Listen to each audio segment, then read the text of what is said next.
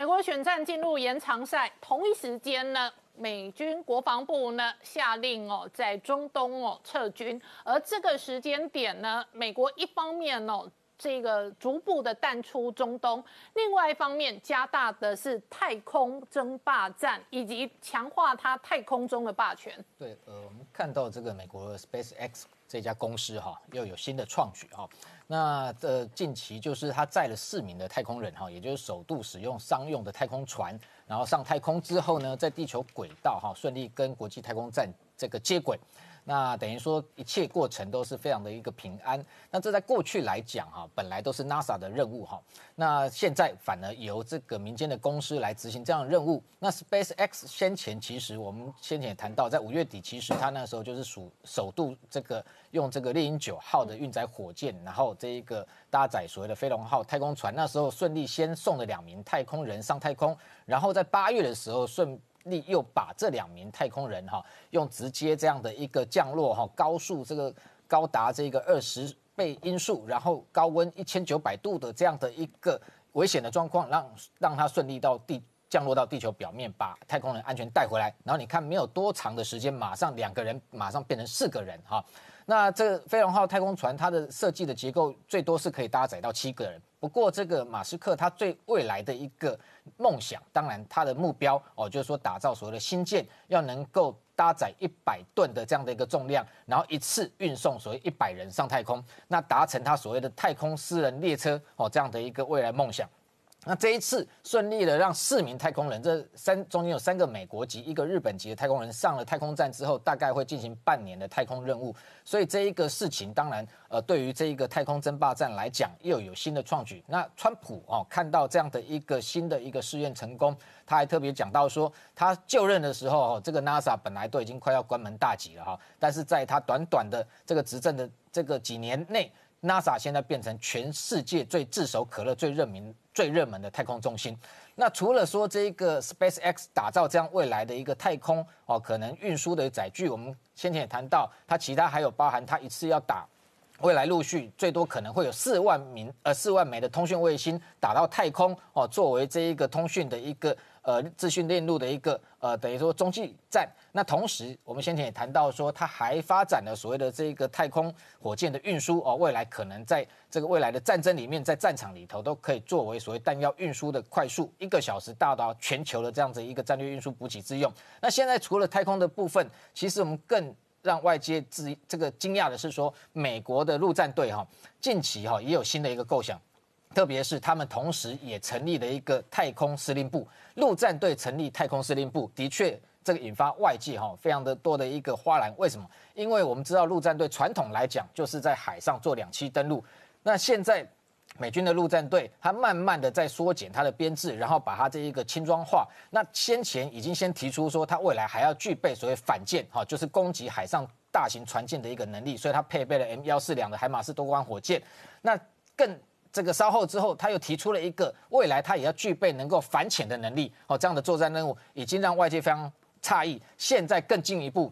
他还要未来可能从这个两栖作战打到太空去。所以这个部分，当然很多网友在讨论说，未来有没有可能出现陆战队的新舰？哈，就是说新舰这个这样的一个设计，不只是说可能在太空执行任务，可能连陆战队都要负责执行。那这一个明姐刚刚讲到中资大买。这一个日本的房地产跟土地哦，引发日本的国安戒备的同时哦，日本还有一个新的动作，准备成立第二宇宙作战队。对中国对全球的渗透啊，不止对台湾对日本啊，当然呃，从用非军事的手段也好，那在军事手段上面，当然太空上面的威胁啊，那日本这几年也明确感受到哦。那最近这一个日本的防卫大臣安信夫哦，他走访了日本一个在山口县的一个叫防府北的基地哦，那在这里宣布要成立所谓的第二宇宙作战队哦。那宇宙作战队名称听起来非常的响亮哦，那基本上就是一支新设立的一个太空军哦。那先前其实去年。哦，两千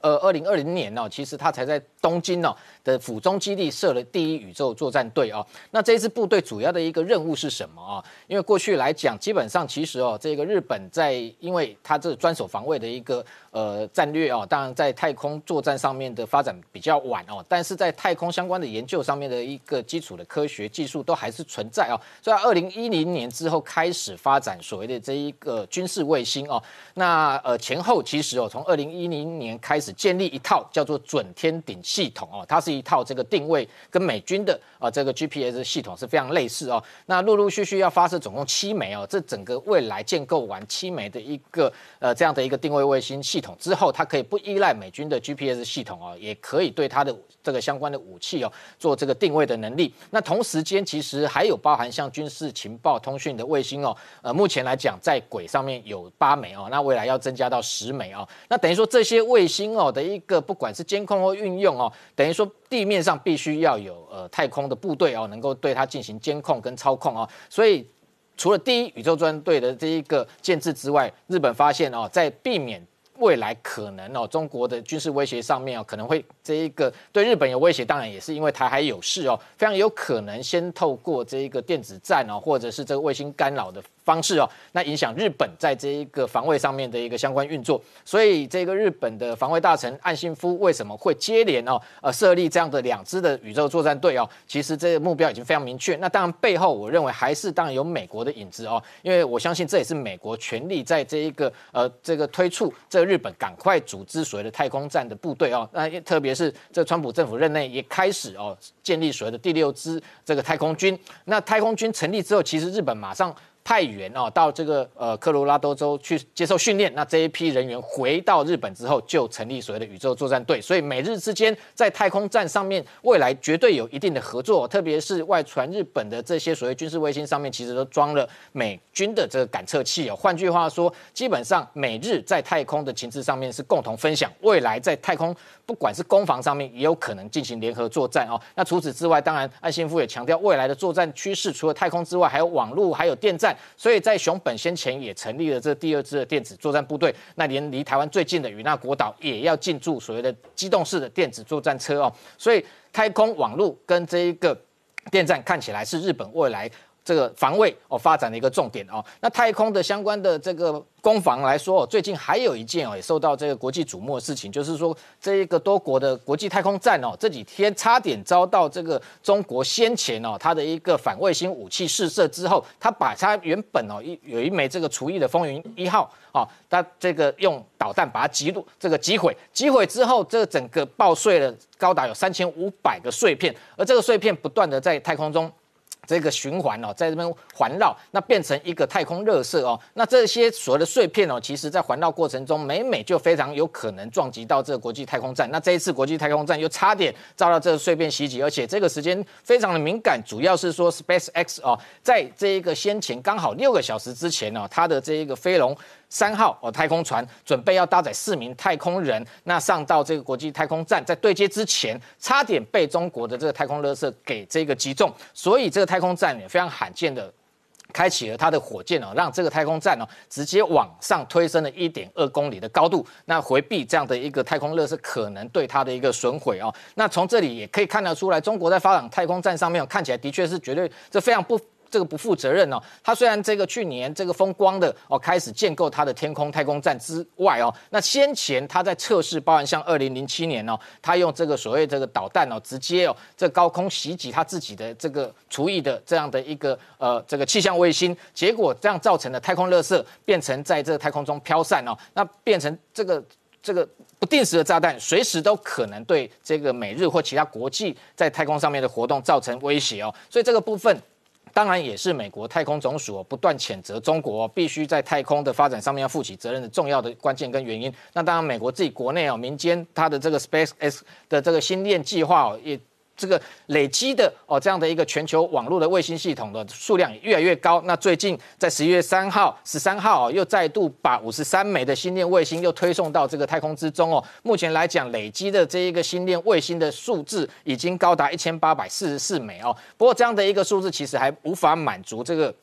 这个整个呃计划的一个未来的目标，因为未来整个要建构高达三万枚的星链卫星哦。对全球进行环绕，能够全部的一个覆盖哦。所以这样的一个，不管是美国民间或官方哦，全力在太空上面的一个发展，当然也是未来中美之间不管是战略或军事角力上面的一个重点。那明杰敏利定调哦，这个中国是美国最大的威胁，同时哦，美国国会正在推这一个抗中法案，主要是要协助台湾哦面对不对称的战争，因为事实上台湾现在的处境非常接近二战时期的波兰。对，呃，其实我先补充一下，刚刚这一个，呃，我们看到美国国会访问团访台哈，那后来接续还访问印度哦。其实后来回到美国的时候，他发了一个新闻稿，其实内容值得我们关注哦。啊，就是说这个美国参议员康宁啊，他其实还这个在这次过程，他说感谢哦，他访问的这一个驻在国还有当地的驻军哦。所以换句话说，这一个讯息凸显出来，他这一次访台进入国防部，非常有可能就是。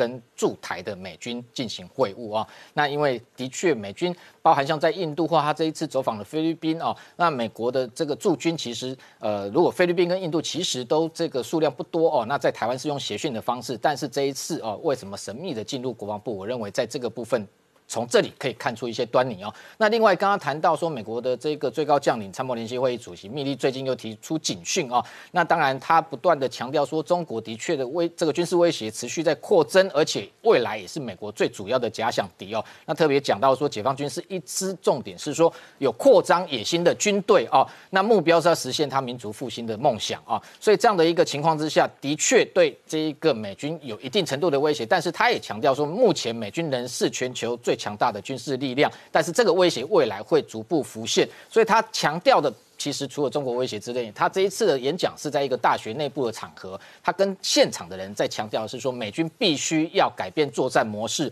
所以同时还要发展最精良的武器，这才是他一个这个讲话的一个重点哦。否则美国会失去领导的地位。那当然，他也谈到说，这个中国近期测试的高超音速飞弹对美国来讲目前没有防御的手段哦。但是同时，其实一样的就是说，高超音速武器对中国本身来讲也同样没有办法抵挡哦。所以这样的一个新威胁，当然是美军未来发展这一个防御系统的重点。那除此之外，其实我们看到中国的威胁，的确对美军来讲已经毫不讳言哦。这个堂而皇之公开的一个所有的呃军事准备，都是针对在打击美军，特别我们现在谈的就反介入作战的能力。第一个航母打击群的阻隔，第二个就是美军的驻这个日基地也好，冲绳或者它自己本身关岛基地，所以。除了先前我们谈到陆续讲到说，哇，在这个新疆沙漠塔克拉玛干居然有出现两艘这个模拟啊美军航母的这个模型之外，还有这个伯克级的神盾舰。那接下来又发现说，哎，居然还有 F 三十五逆中战机。现在更进一步发现说，居然这个相关的呃这个飞弹测试场还发现跑道上面居然有美军一三的哨兵。预警机，那这一型的预警机基本上来讲，为什么要做会成为它的一个模拟的打击对象哦？基本上过去来说，我们除了其实过去采访关岛看过一三预警机也部署在关岛之外，离这个中国最近的就是在冲绳的加手纳基地。基本上它进驻一个中队哦，有四架的一三这个哨兵预警机长期在冲绳基地部署，而且它除了这个上面配备的 APY 一型的这样的一个预警雷达哦，它有这个可以。追踪这四百五十个空中目标之外，基本上它还具备追踪导弹的能力哦。所以为什么要以这样的一个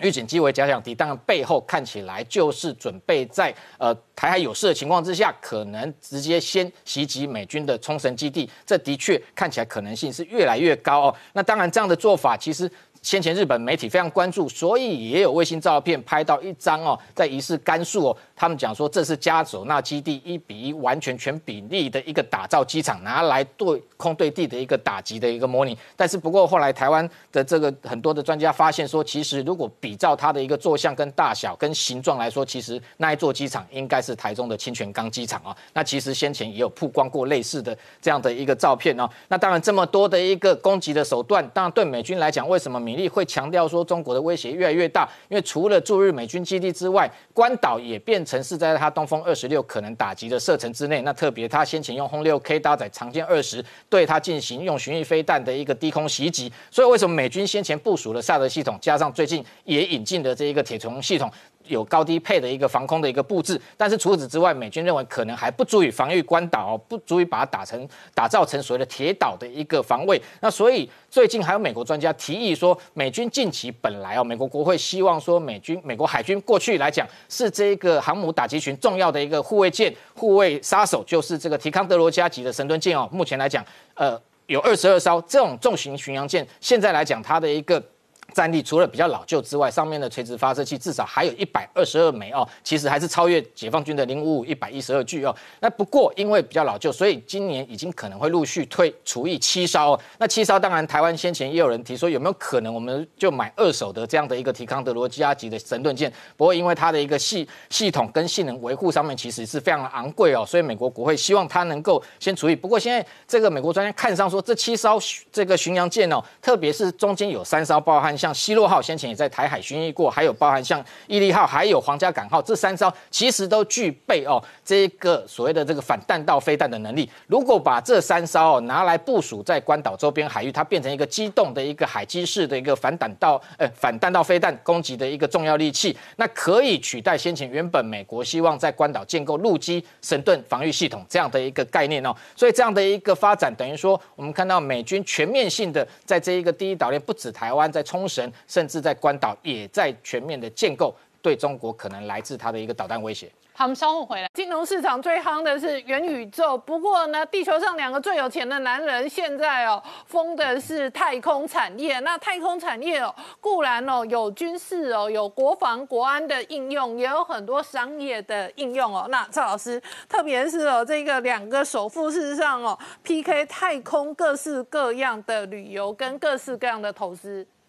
呀，呃，目前来说，呃，不论是这个马斯克或者是贝佐斯，他们都投资非常大量的一个金额在这个太空呃上面。嗯，那以这个太空旅游来看的话，呃，其实太空旅游并不是呃最近才发生的，事实上二十年前其实就已经开始了。嗯，那当然，呃，今年是比较特别，就是两个首富，呃，贝佐斯还有这个。呃，这个呃，Branson，嗯，那这两位的话，都在七月的时候，呃，纷纷上到太空，造成这个整个，我们可以说今年可以算是一个太空旅游的元年，嗯，好，那其实呃，这个呃，太空探索公司其实也不遑多让，嗯，他其实呃几个月后，他立刻就把呃这个私人旅游的部分就已经带上太空，而且他们的方式又不太一样，嗯，好，那我们可以说。呃，过去的话，二十年前可能就是坐着一个运载火箭上到这个呃这个国际太空站，然后住个几天再下来，嗯，大概需要花呃两千万美金。嗯，那现在的话，你可能呃只需要呃上去再下来，大概几个小时。那呃，譬如说像是。呃，这个呃，Branson 的话，他们的那个维京银河，他们基本上大概就需要呃四十五万美金。嗯，那蓝色起源大概就需要呃五十万美金。嗯，好，那当然 Space 它花费会比较多。嗯，它基本上也需要大概接近呃五千万。嗯，好，那虽然看起来这个价格是贵的，可是呃，事实上人类历史在 Space 的这个呃进步下，其实已经把发射价格大幅下降了。对。那过去，呃，我们讲 Space 它的 Falcon 9的火箭，它发射一次大概就需要六千两百万美金，相当于是十八到十九亿台币。对。那可是它可以载多重的东西上去呢？它可以载二十二到二十三公吨的物品上到太空轨道，它不是下来。嗯。刚才你看到那两个富豪都是上去就下来了。对。啊这 Space 它基本上是上去可以在轨道上不断的绕。嗯。啊，这个能量完全不一样。嗯。那这个相当于是，一次可以发射六十颗 Starlink 的卫星哦，上到轨道去。哦，那一颗将近两百六十公斤，嗯，这么重的一个小卫星，嗯，那如果你把这个整个重量把它 break down 到每一公斤的成本的话，可以，你可以注意到大概呃每一公斤只需要十五万台币。哦，那我们以一个立方卫星来看，如果是一个三 U 立方卫星，它可能五公斤。那你可能七十五万台币，嗯，你就可以让你的卫星上太空，嗯，这是过去完全不可能的事情，好，那现在其实最热最热的其实就是所谓的，嗯，呃，这个低轨通讯卫星，对，那特别是 Starlink 跟 OneWeb 这两家，呃，不断在竞争，嗯，当然现在目前看来，Starlink 是占上风，因为它现在已经有一百呃一千八百四十四台卫星，嗯，已经在轨道执行。那虽然它的呃目前也有呃一百多颗卫星已经除役了，嗯，当然在这种低价的成本下，你也可以注意到，然后它的失效率其实还不算小，嗯，好，那 OneWay 呢现在也大概有三百呃呃三百五十几颗的卫星在这上面，好，所以现在看起来 Starlink 是绝对占在占上风占便宜，嗯，那。过去为什么大家通信卫星完全都是用所谓的地球同步轨道？就是因为大家可以想象，地球同步轨道，我只要三颗卫星就可以包含全世界了。嗯，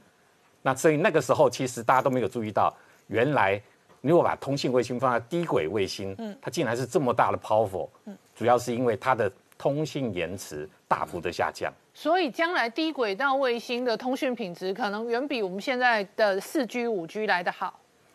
呃，目前看来它的频宽是已经接近了，嗯，呃，最少四 G 是绝对没有问题，嗯，那可是它并不是真正完全将来就取代六 G，我相信这个呃基本上呃人类在地面还是会仰赖地面的这个呃这个发射呃这个基地台，嗯，好，可是，在偏远的地方，其实呃卫星就扮演非常重要的角色，对，那我们在台湾呢，其实并不是说没有去参与这些卫星任务。像光是学界呃自行去跟各个国家合作，那我们也可以去共创自己的呃立方卫星任务。嗯，那以我们在今年一月所发射的这个飞鼠号立方卫星，嗯，那其实就是一个一个例子。那上面很多次系统都是我们自制的，包含它的电力系统，嗯，包含它的这个卫星电脑，嗯，那包含它的科学手载，都是我们。呃，中大呃太空系这边自制哦，那我可以看到我们的学生呢，呃，在对在野外进行测试，或在实验室进行震动或热真空，嗯，好，然后进行组装，然后最后能够发射上去，嗯，我相信未来呃整个台湾的这个呃太空科学教育大概就会往这个方向呃迈进。就是说，台湾事实上科技产业哦，有一些业者要跨足到太空产业。那赵老师刚刚讲到，中央大学也是非常特殊哦，这一个唯一一个学校有太空学系的嘛？呃，是，嗯，那我们基本上是以太空科学与太空工程，这个太空工程就已经包含了呃筹载和卫星。呃，这方面领域，美中关系的变化，其中一个观察指标是拜习会。那拜习有没有可能会呢？确实，全世界都睁大眼睛看。可是另外一个是军备竞赛，特别是哦，从这一个太空打到外太空。那 Space X 九号火箭事实上发射成功，而且呢，承载的卫星当中有两枚来自台湾。对，这对台湾的一个太空卫星的研究当然是一个进展哈，因为这一个呃等。等于说，Space X 它六鹰九号的运载火箭啊，本来原计预期是在一月二十二号就要在美国的这个卡纳尔维尔角的空军基地升空哦。那总共搭载了这个各国，包含台湾有两枚在内，一枚是叫玉山卫星，另外一枚叫飞鼠卫星哦。那准备要打到太空，不过因为天后关系，还有这个火箭发射一些问题哦，这个好事多磨啦，等于说延了三个晚上，到一月二十四号这个。呃，夜间才终于顺利试射成功啊！那也就是说，台湾的一个就这个画面嘛，对，然后上面搭载的哈，事实上，呃，我们的所谓的玉山卫星哈，跟这个飞鼠卫星，它是属于非常非常小的，这个叫立方卫星哈。是。那我先讲一下，它跟我们传统看到的美军那种。呃，这种侦察用大型的卫星其实有一点落差，因为这个卫星其实为什么叫立方卫星？它的单位就是以十公分乘以十公分乘以十公分，那以一个哈单位体积单位，那它重量基本上用一 U 哈这样来代表，就是说一 U 不超过一点三三公斤。那以这个国际上的各型的卫星来讲哈，卫星大则这个上这个几百公斤、千吨都有哈，啊不，这个一吨以上都有。但是像这样的一个立方卫星，基本上它大概。像我们这一次发射的哈，这玉山卫星它只有一点五 U。其实非常小，就是十乘十乘十七公分。另外一枚飞鼠卫星，它在三 U 哦，就是说在四点四公斤左右，在十乘十乘以三十四公分。嗯好，这样的一个算是比所谓的纳米卫星还要小。纳米卫星在定位在十公斤以下，那如果微型卫星在一百公斤以下啊，那这样的一个立方卫星，当然本来最早的出现是美国的一个大学，它在呃院校里头在进行太空研究的时候，让学生来做试验，然后运运用一般商业管道就可以获得的一些。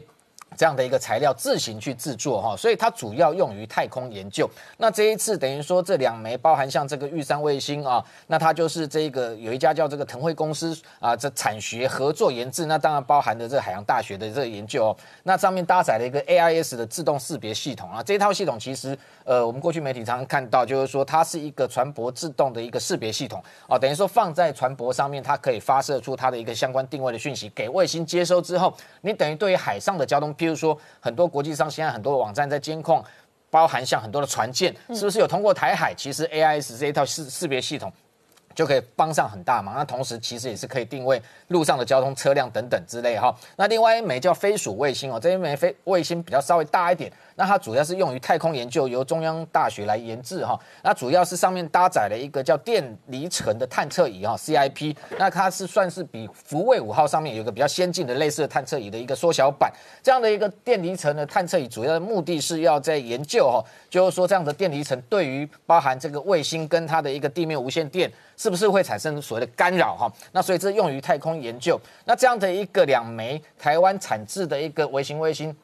啊，立方卫星发射到太空，大概差不多五百二十五公里的一个高度哦。那等于说这个跟太阳同步轨道这个同时在运转。那这样的一个动这个过程中，未来当然对于台湾这个在太空研究上面会是一个这个起步跟重要的一个研究。那这次猎鹰九号其实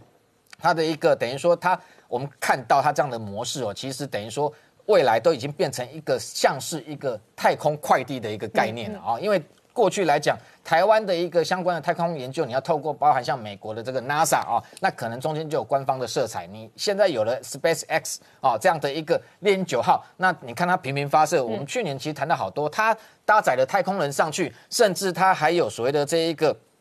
等于物资太空船运送相关的物资，然后这个。在这个游走于台这个地球跟这个国际太空站之间，提供很多的物资给这个国际太空站的太空人研究。其实去年台湾有一个哦，这个植物标本哦，包含像什么蝴蝶兰呐哈，这个这个番椒啦哈，有四样的一个植物，其实也透过这个呃，等于说它的这个运载火箭已经送到太空去，给日本的这个太空人做相关的研究。所以未来我们可以观察，就是说这样的一个，当然台湾哦，这一个透过在产官学界的一个共同合作，那。对于未来哈，像这一个，如果以这一个玉山卫星来讲哈，它当然希望未来能够增加更多的一个卫星的一个数量哈。譬如说，它如果未来打到譬如说三十二到三三十六枚是未来可能他们的目标，然后这样子在这个整个地球轨道哦有一定的一个数量的情况之下，就可以进行二十四小时的通讯。那这样的一个呃规格，当然不能跟这这个 Space X 它的未来的一个星链计划比哈，它的这个。这卫星的一个这个数量高达四万枚以上哈，那当然它的一个目标是全球的一个整个五 G 未来甚至六 G 的一个通讯系统，所以当然这样的一个太空研发的。未来哦，当然不是只有技术上或科技上面的一个进步，当然未来可能也有商务上、商业上面的一个这个未来的一个市场空间。那对台湾来讲，当然国家投资这次是这个呃，等于国家太空中心哦，等于在背后支援。我觉得未来政府应该要加大这方面的一个投资，对整个台湾未来太空上面的能见度会越来越高。好，创下现在有钱人争相做太空人。现在太空就是实力的展现，国家的实力要看太空，有钱人的实力也是要看太空。布兰森呢，银河的那个先飞上去，维珍银河先飞上去了，所以贝佐斯呢也特别飞了上去，而且飞上去成功之后，他讲说这是最棒的一天。为什么那么棒呢？第一个呢，他呢也飞到太空去了，而且呢，他领先了他的宿敌。马斯克遥遥领先，他都飞上去了，我亲自飞上去了。这个画面就是他昨天搭的太空船，对，他的太空船就叫新雪帕德号，就直接送了上去。他这个非常重型的火箭，哦，直接这样飞上去之后，他的这方法呢是有点像过去的时候美国登陆月球神龙五号型的模式，所以他也是特别选了当年阿波罗十一号登陆月球的同一天，哦，七月二十号。非常有意义，然后他也是成功，他的这个火箭就上去了。上去之后呢，经过了大概上空一百公里的时候，他那个六个人可以坐的太空舱。脱离之后，再直接升到一百零七公里离海平面，然后再慢慢坠下来，然后坠下来的时候非常平安的，它不是掉到海洋里哦，掉到德州里面太空的整个降落场，让它平安的下来。所以这里是在德州，在德州，所以就直接的就降落下来。而它的那艘太空船呢，也跟马斯克的 Space X 猎龙一样，上去之后是可以回收回来的，所以它是非常的骄傲。其实整个贝佐斯呢，他基本上就是个太空迷。他当年在 Houston 毕业的时候，代表支持就引用了 Star Trek 星际争霸战的 Space the Final Frontier，又是他一辈子的梦想。甚至在二零一六年，他还出钱只去扮演一个只出现一次。然后甚至连没有台词的外星人，他都去演过电影。你看，这就是他去演电影的画面。他对于太空是非常的喜欢，非常的想要去上太空。但是他这次上去之后呢，他和那个布兰森呢，两个人呢，几乎把美国过去研发的太空科技。通通都包下来了，然后这里面呢，两个人还在争一个事情，就是什么叫做宇宙的边境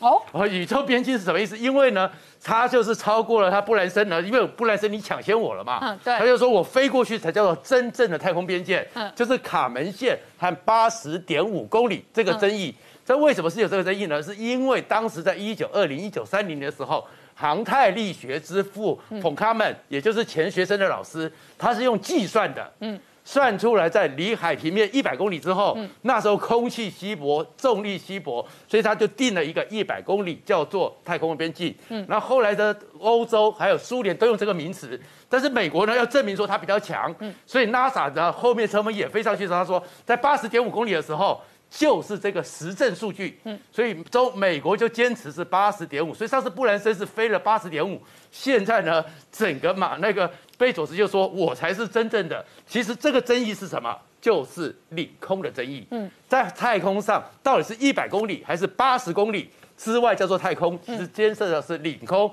也就是强国要争的。而事实上，现在强国在争什么？就是太空的空霸权嘛。美国已经放弃了太空站的计划，所以呢，中国现在上次不是把他们的那个太空舱的。太空站的那个中间的核心舱送上去，现在又把他们的梦天号实验舱再继续接，很快的在二零二五的时候，中国和苏联就会变成是国际太空站的主导者。那美国在这方面可能就会落后，但是美国是说这些太空旅行让民间去玩，真正的太空争霸，美国的更深的科技叫出来，所以美国现在已经决定了要做一个叫做深太空雷达计划。雷达技术，这什么叫深太空雷达技术呢？它会打算在美国本土、嗯，英格兰还有澳洲设立三个可以是非常精准三万六千公里之内之外的一颗棒球飞起来，哦，它都可以侦测到的这样一个超级先进雷达。这个雷达到底多先进？我们讲说，实际现在全世界，包括我们台湾也有，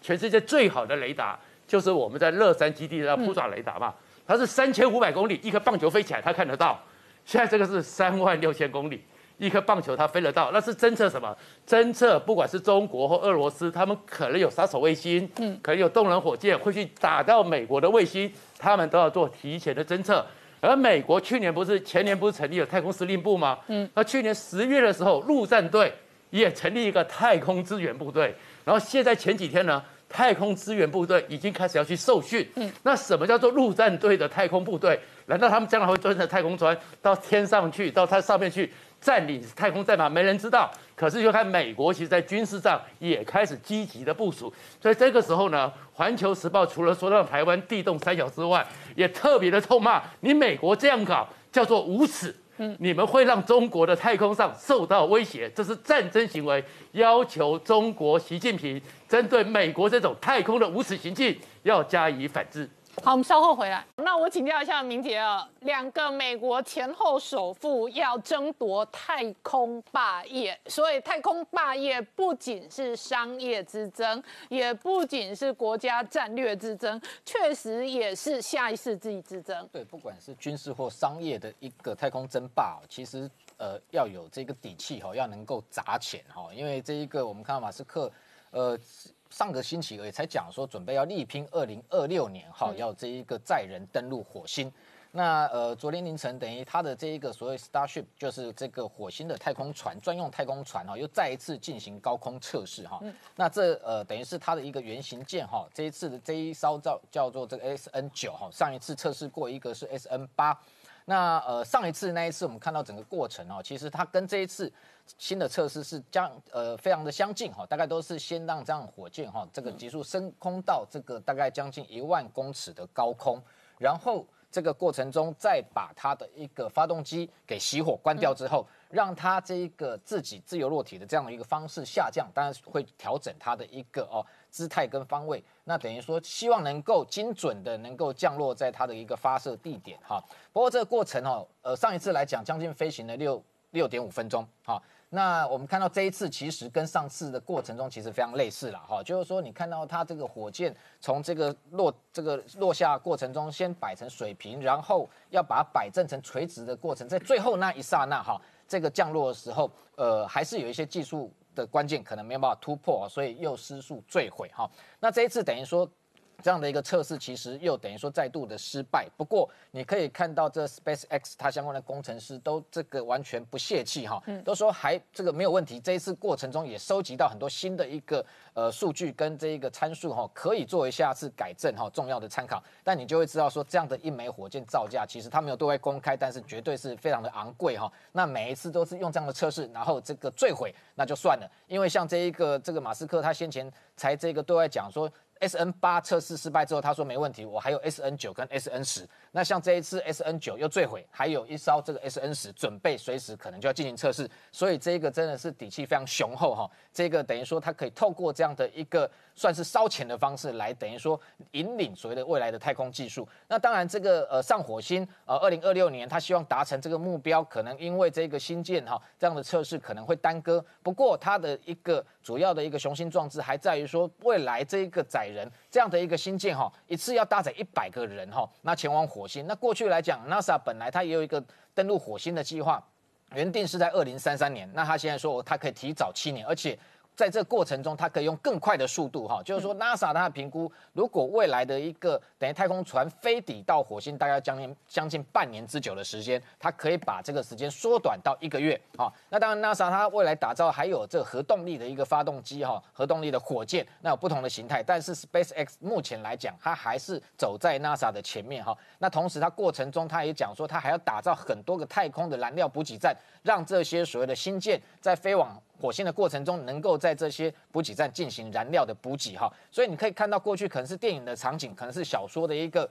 剧情，未来可能真实上演。那除此之外，其实这个是登陆火星的一个计划。另外，已经可以实现的，就是说载着所谓的用商务太空旅行的方式，那透过它的一个猎鹰九号，还有像去年十一月，你可以看到它的飞龙太空船。这个搭载了市民啊，正规的太空人上太空，然后进到这一个太空的这个相关的这个补给站去，这个相关的补物物资补给运行。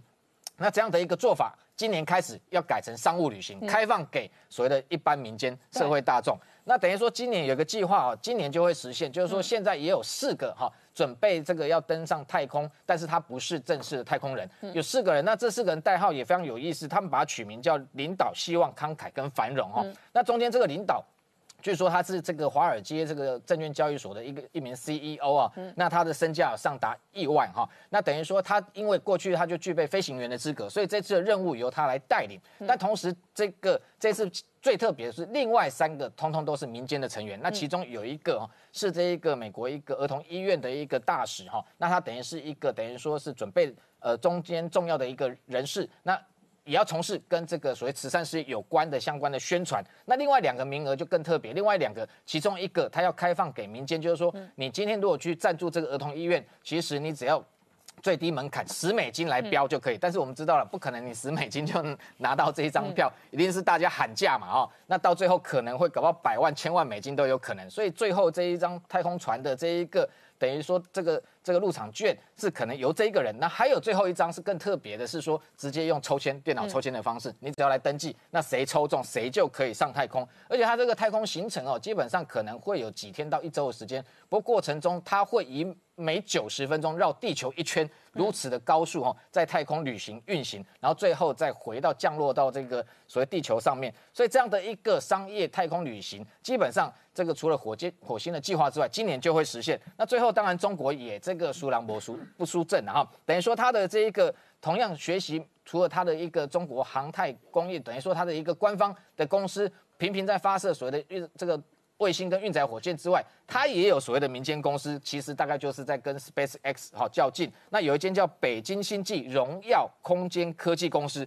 那近期发展这个发射了一枚这个所谓双曲线一号的这样的一个火箭，那搭载卫星准备要升空。但是在过程中它一二节火箭脱离之后就坠毁哈，所以最重要是说这一枚枚这个火箭上面哈。画了很多的文字啊，所以被大陆网友说这个好像就像是一个天书，写满天书哈。那有人更深，直接说这跟鬼画符一样，天书直接寄给上天了，就直接坠毁哈。那这样的一个火箭频频发射失败，其实我们在去年看到频率非常高哈。从这个不管长征七号、长征五 B、长征三乙，一直到像快舟十一的火箭哈，非常多的一个火箭去年试射都失败，所以当然。这个中国内部也认为说，可能跟习近平讲的这种高科技被美国包含晶片卡脖子，可能是背后的主因。这个美中之争哦，就如同贝佐斯跟马斯克从地球打到外太空。那外太空的战略上呢，美国的卫星照最近发现中国发展新一代的核潜舰。对，解放军正在加速打造它的核动力潜舰哈，那包含 SSBN 或 SSN 哈核攻击潜舰，或者是战略核潜舰哈。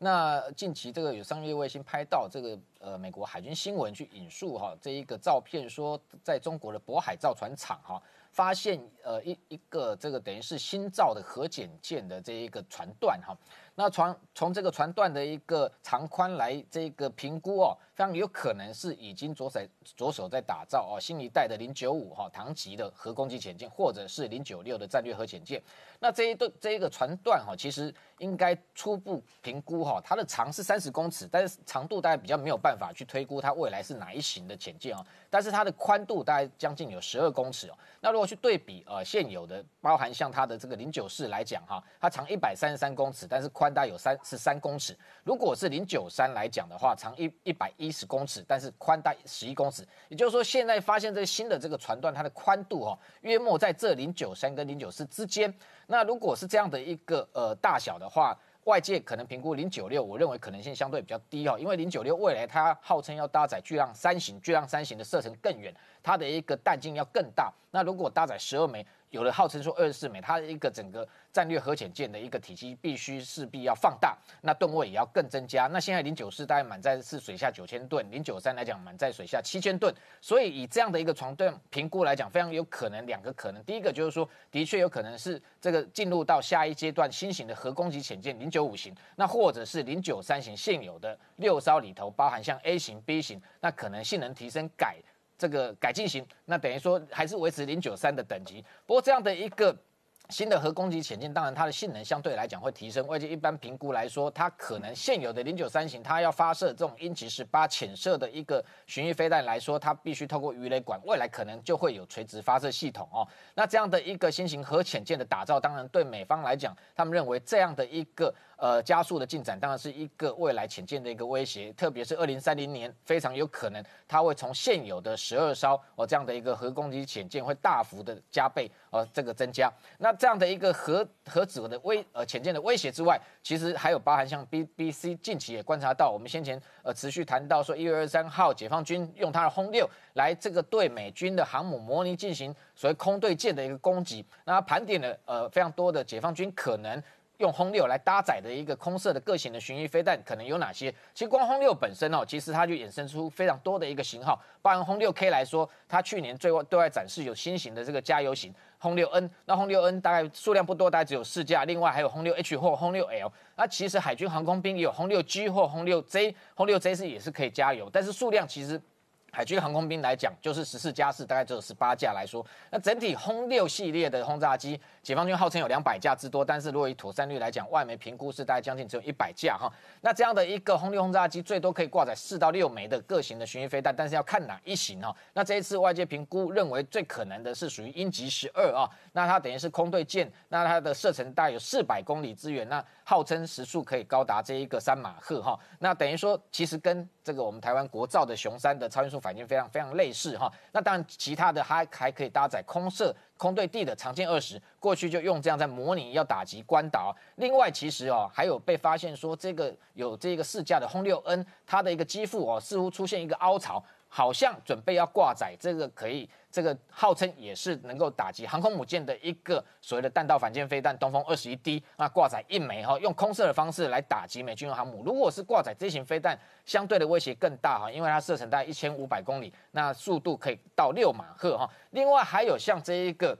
鹰击六二、鹰击八三、鹰击六三等等，不管是空对地、空对舰，但是这几型。来讲，它相对来讲比较老旧，而且它的弹体非常大，大概一枚要到一点五吨哈，所以它的一个效益，不管是它发射之后被美军所谓的这一个防空标准二型飞弹各型标六来讲拦截几率大增之外，事实上这样的一个传统的旧型的空对舰的飞弹其实已经相当落伍哈，所以我们看到就是说美军的这个罗斯福号航母。这个打击群的指挥官在通过这一个巴士海峡进入南海之后，还对外宣称说，解放军这一次的模拟演练对美军并没有构成的任何的威胁啊，也就是说，现在解放军做的这样的一个模拟攻击，美军和这个不管是这一个航空母舰来讲，整个打击群的这个舰队这样的一个做法，其实在政治上。呃这种战略性的一个假动作的意味还是比较浓厚。那我请教师姐哦，那网络上另外一类的专家的说法是判断辽宁号本身哦，事实上也比较没有太空优势。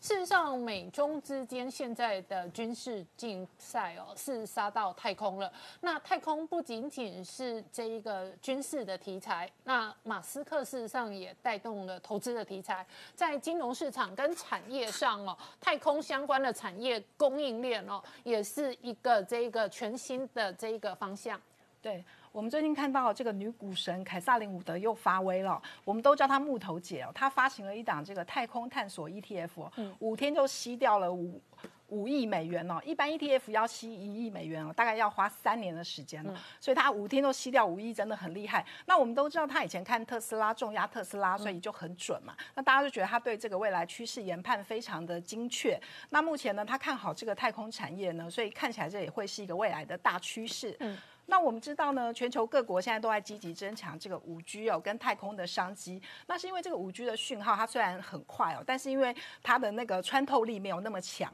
所以它在一些地形啊，还有建筑物，它就会受到一些阻碍。那现在大家都希望说能够让这个网络积极的那个建备起来，所以就要靠这个低轨道卫星哦，来来控制这个这个网络的这个。将来你要在车联网啊发展这些，都会需要这个。那未来的目标就只有一个，就是让你在天涯海角都可以收得到讯号。那我们。看到之前这个马斯克跟这个亚马逊的贝佐斯哦，有也为了这个轨道卫星的位置在那边吵来吵去哦，所以现在地球上面的富豪哦都有这个太空梦哦。那我们台湾也不落人后哦，我们有也已经有发展出这个目标，二零二五年要有一些卫星的关键技术，然后还要发射第一颗这个通讯卫星。那我们知道台湾过去发展的都是这个气象卫星哦，所以二零二五年能不能达成这个哦，那就很重要。那太空产业我们可以分为地面设备啦，还有这个卫星制造。跟发射服务等等，那目前台湾大概有八十几家厂商在做，那大概还是着重在这个地面设备的部分。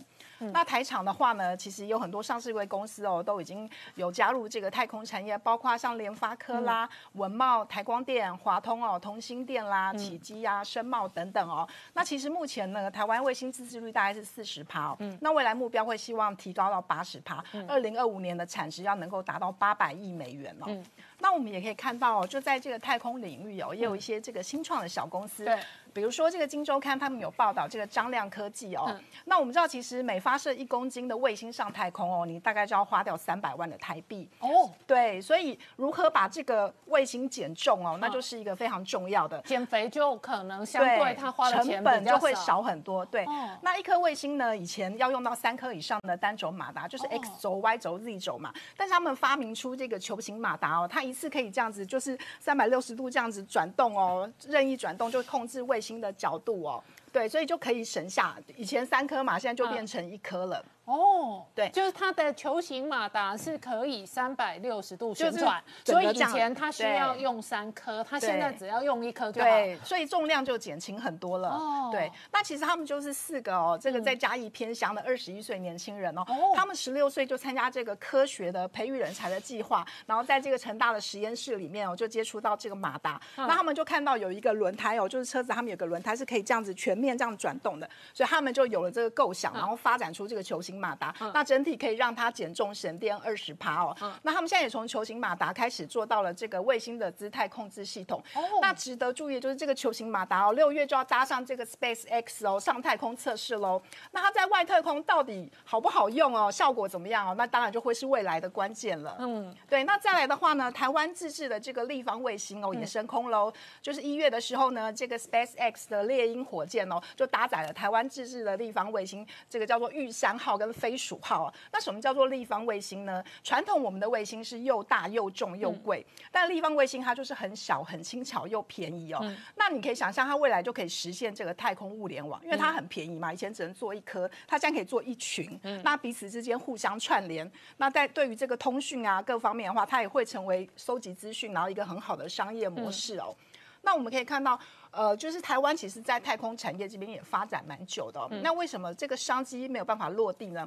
我们可以看看哦，就是这个远见，他有采访像这个制作这个玉山的玉山卫星的这个辉呃腾辉电信科技嘛，还有包括这个飞鼠的中央大学的太空系的教授。那其实呃，我们知道国人要自制卫星是非常辛苦，而且要花很多钱的。像这个腾辉电信，他们就说，他们大概三年拿到一百万的经费，结果倒贴了三百万。那这个中央大学呢，他拿到九百万的经费，但但他倒贴了一千八百万才做得出来哦。那这个太空中心的前主任他也就表示说，这个症结就在于这个太空发展法的草案目前还没有在立院还没有通过。台湾的法案。对，因为一旦通过的话，政府就会给予一些税负的减免呐，还有奖励。半导体一样。对，就拉动民间来投资哦，所以就在等待。那其实也有立委说，我们的这个发展太空产业的计划预算十年大概是两百五十一亿元嘛。但是你知道那个马斯克旗下有四艘这个太空船哦，他们试飞的时候四艘都爆炸了嘛。那一艘要价六十亿哦，所以等于说我们十年的太空预算大概爆炸四次就没有了。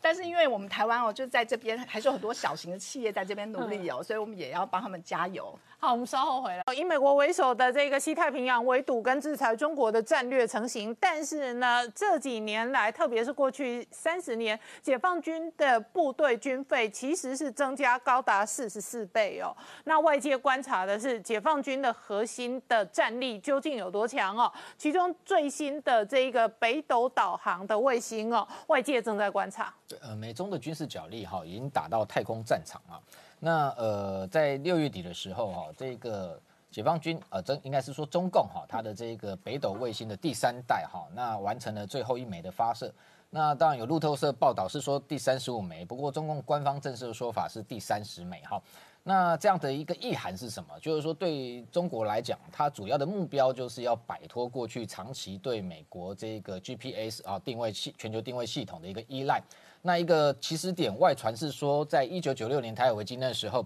呃，解放军我们知道那时候对台这个进行了几波的导弹射击。那我记得最后一波应该是有四枚的导弹哈，结果后来发现弹着点啊，连美国的这个神盾舰后来进入台海，那时候这个一艘邦克三号哈，这追踪它的导弹的这个航机，后来发现只有。打了四枚，只有三枚被发现，哈，有一枚不见了，不知道到哪去。那那时候，那是这个外传说那一枚飞弹就是美国透过这样的一个 GPS 系统关闭，哈，去做干扰，哈，让它没有办法，哈，呃，顺利的抵达它的这个定位的地这个弹着点。那所以这个。历史背景导致说，解放军内部认为说，它必须要有自己的一个呃卫星的定位系统，所以后来开始发展北斗卫星。那北斗卫星分一代、二代、三代。那前面一代它本来初步是二零一二年开始，它只限在中国的一个内部的范围。那后来扩大到第二代，它可以在亚太的周边的国家，那也可以进行所谓的这样的一个卫星定位的能力。那现在发展到所谓的第三代，就是已经完成全球哈，那跟美国的 GPS 是相同等级哈。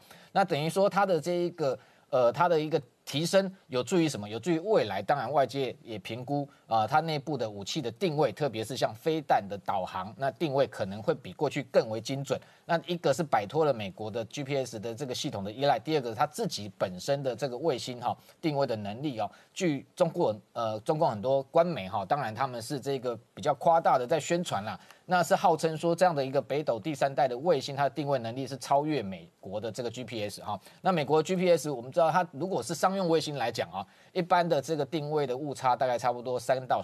十公尺。那你如果是军用的话啊，军用系统的来讲，呃，基本上它可以到达三十公分哈，这样的一个一个精准度。那中国的官媒是号称说，这样的北斗第三代哈，它可以啊定位的比它这个美国的 GPS。更精准到十公分了哈，不过这是官媒的宣称，因为我后来我们了解一下，他的这个北斗系统的这个设计师，一个叫杨长峰，他自己是坦诚哈，他说如果是商用的话，大概是还是这个精准度还是大约莫两二点五到五公尺的这样的一个一个一个空间。那如果我是军用版的话，的确有可能缩小到五十公分哈。不过是不是的确有这么精准，我们要看后续它在这个很多内部呃的实际的使用上面，是不是有达到这样的一个效果？那特别是他们为了这一个支持北斗三号啊第三代的卫星，它带将近哈已经有这个五千呃不五万的支的这个船舰哦都装了这个系统，那三千万的车辆哈也都有加装这样的一个。这这个第三代的这个定位系统，甚至啊外传说解放军现在连枪支哈啊都要都要加装这样的一个定位系统。不过这个动作人家会比较担心是说这个部分不是为了作战使用哈，是为了怕叛变哈。就是说你今天有枪械有武器，一旦哈可能内部有问题要偷走的时候，或者是要把它这个。这个拿去做相关的使用的时候，可能可以及早发现哦，所以他们的这个卫星定位军用的一个定义哦，除了对外，应该也有对内监控的一个意义哦。那另外我们看到，除了中国之外啊，事实上美国也。这个开始哈，在这一个太空站上面哈，加强它的防备。所以事实上，GPS 定位过去来讲，当然用了已经几十年，但是美国现在也更进一步，它也在打造 GPS 的第三代哈，叫 Block 三型。那美国现在已经改成太空军，它未来首批要采购十枚哈。那这样的一个第三代的一个 GPS 的卫星呢，它的这样的一个精准度又比原本的要更加精准。它是真正号称哈，能够精准定位到十公分哦，这样的一个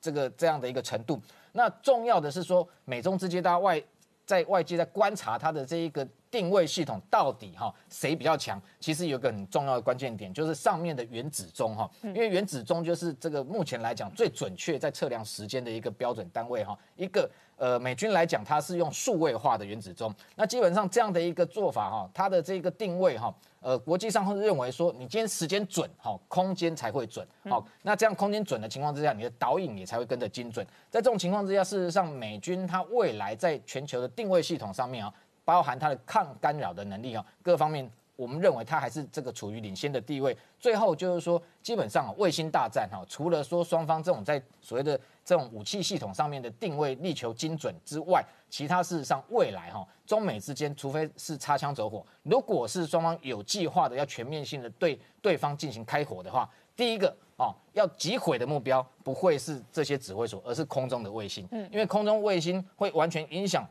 后续的所有的飞弹的设计，所以这个美方在这方面非常非常的哈，在前进部署哈。比如说先前我们谈到 X 三十七 B，它可能未来就会携带哈这种所谓的卫卫星的这种维修机器人。这种机器人它平它可以先前就还没开战之前就开始在空中作业，做什么？它事实上卫星破坏不难哈。除了我们先前讲说，它如果它有镭射武器，可以直接把它击毁或干扰是最好。如果不行，透过这种维修维修机器人，它可以伪装在附近。破坏这样子敌方卫星的，比如说太阳能板或者是它卫星天线，就可以让它失去它的一个这个相关的一个战力跟效果哈。所以美国在这一个中共的这个卫星发展上面，事实上它也开始早就已经前进部署哈。不管在定位系统上面的精准，甚至未来双方在卫星大战上面的攻防，早有做好准备。好，我们稍后回来。